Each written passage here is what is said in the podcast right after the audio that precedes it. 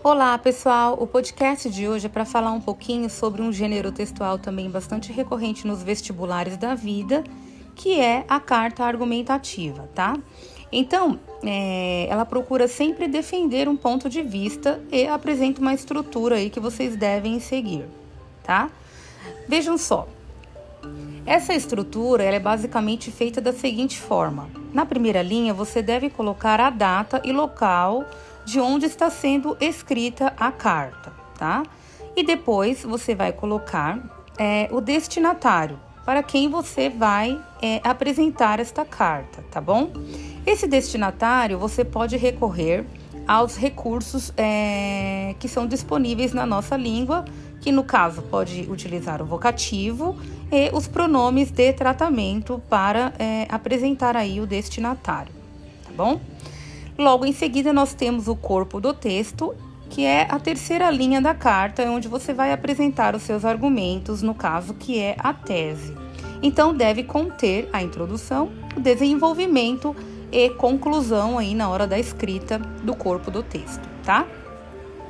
Logo em seguida, nós temos a saudação, que é quando você termina é, a carta então você vai colocar uma saudação, no caso você pode utilizar assim, atenciosamente ou com todo respeito e admiração.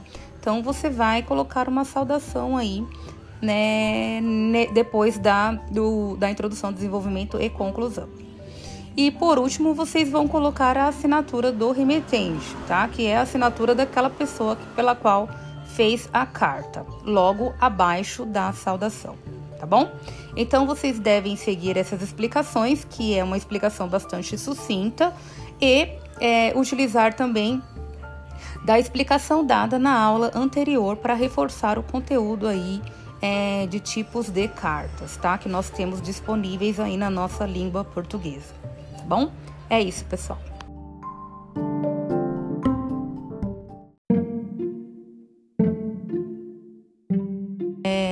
Eu quero que vocês atentem também que no caso aí da assinatura é muito importante que nos processos seletivos vocês vejam é, se a proposta ela prevê a assinatura ou não do nome da pessoa, tá? Por completo. Então verifiquem quando forem fazer algum teste aí de vestibular se há a possibilidade de colocar a identificação do seu nome inteiro ou não, tá? É só uma dica.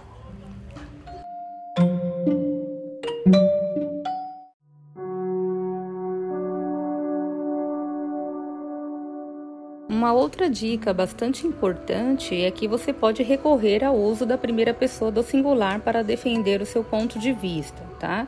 E geralmente a carta argumentativa, ela pode ser apresentada uma proposta ou uma reivindicação referente a algum tema, tá? É só uma dica aí para vocês para que facilite é, a mensagem pela qual você vai passar ao interlocutor, tá bom? É só uma dica.